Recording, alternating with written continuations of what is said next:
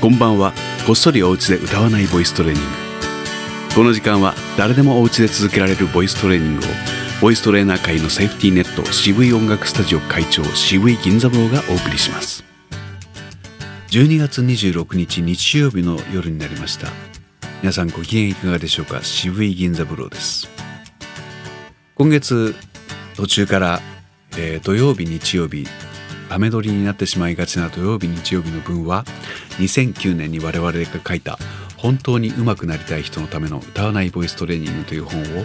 振り返りながら、えー、少しずつ読んでいくということをやっております。えこれが案外、えー、面白いなと思うんですもう十何年か経ちましたけど、まあ、やってること言ってることはほとんど変わりがないし、ね、時代は確かに変わったはずですけれども、え、何もか、えー、こちらのやるべきこととか考えることはあまり変わっていないなということを再確認する上でも面白いなと思っていますのでまああの本当に単純にボイストレーニングについての理解を深めるという意味で、えー、聞いていただ聞き流していただければいいかなと思います。えー、今年最後ですね、え、第1章パート2のよくある疑問、まあ、よくある質問だからこれはまあ年末にふさわしいかもしれませんね。行ってみます質問。歌は好きだけど苦手なのですがどうしたらよいでしょうか？えー、苦手なままでもいいんじゃねえのとか思うんですけれどね。いやそううまくなりたいのかな？あるいは楽しくやりたいのかな？まあちょっと回答を読んでみましょうかね。この世には誰が聞いても決して上手ではないけれど自分は苦手ではないという方がいらっしゃいます。そう。そういう姿勢を見習うことも大事です。苦手意識は環境が作り出します。あるいは人によってはたった一度人に笑われただけでそれがたとえ勘違いでも苦手意識を増幅させてしまいます。あなたはなぜ苦手なのかじっくりと考えてみてください。歌うのが恥ずかしいから自分を表現するのが恥ずかしいから表現することによる賛否両論を知ってしまうのが怖いから目立つことが嫌だから必ず何かがあるはずです。それに取り込むことが苦手意識を除く第一歩でしょう。それと同時に一番取り組みたいことはやはり歌を歌って楽しかったなもっと歌いたいなという経験を重ねること。それが自信にもつながっていくことでしょう。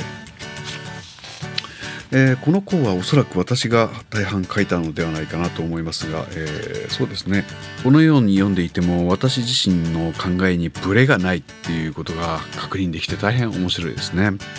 歌が好きなら歌っていればいいんです。誰に何と言われようと歌っていればいいんですと思うんですね。もし少しでもいいうまく聴かせたいと思ったらいろいろな、手がかりはあるわけでそれは音楽の専門家が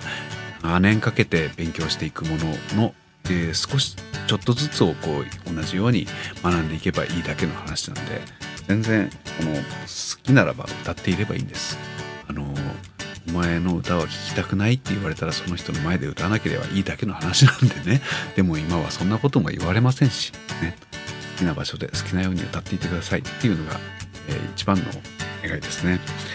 さあ、えー、この本なかなか自分で言うのもなんですけど面白い本なので